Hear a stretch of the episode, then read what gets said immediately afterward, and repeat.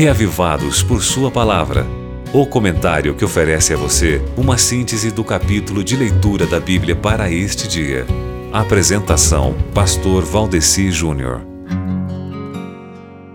Estamos aqui mais uma vez, felizes, alegres e empolgados juntos. Você aí e eu aqui, ligados em algo que é comum pra gente, em algo que nos torna assim a um só pensamento, que é justamente o livro no qual nós cremos, que é a Bíblia que é de Deus a palavra. E a palavra dita ao seu tempo, na nossa leitura de hoje, diz que a palavra dita ao seu tempo é como maçãs de ouro em salvas de prata. Você já parou para pensar no poder das palavras?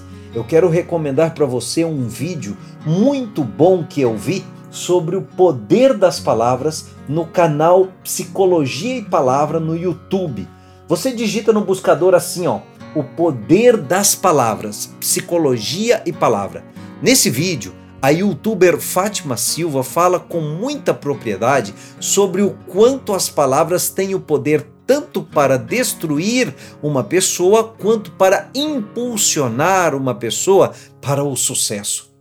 E Salomão, em seus provérbios, se preocupava com isso esse verso que eu mencionei agora há pouco na tradução Nova Versão Internacional está escrito assim em Provérbios 25, 11: que a palavra proferida no tempo certo é como frutas de ouro incrustadas numa escultura, numa moldura de prata. Ou seja, palavra certa na hora certa não tem dinheiro que paga. E se a palavra é boa quando é dita no tempo certo, então é óbvio que existe também o tempo do silêncio.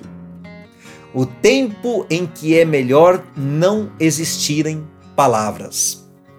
E quando a gente faz silêncio, a gente desenvolve a capacidade de ouvir.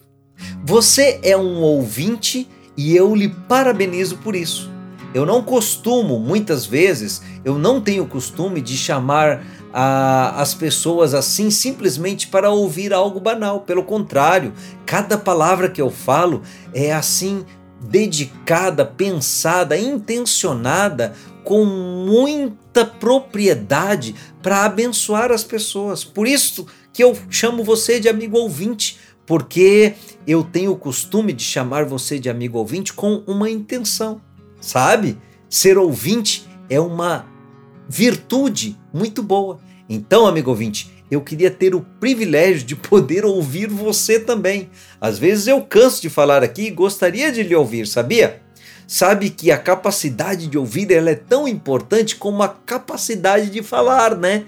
Então, ouça hoje a voz de Deus lendo Provérbios capítulo 25, que é um capítulo com palavras poderosas o suficiente para abençoá-lo. Seja um ouvinte da palavra de Deus.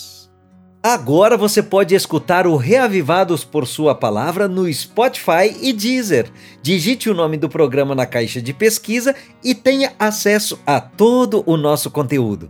Nos encontramos lá. Você ouviu Reavivados por Sua Palavra com o pastor Valdeci Júnior.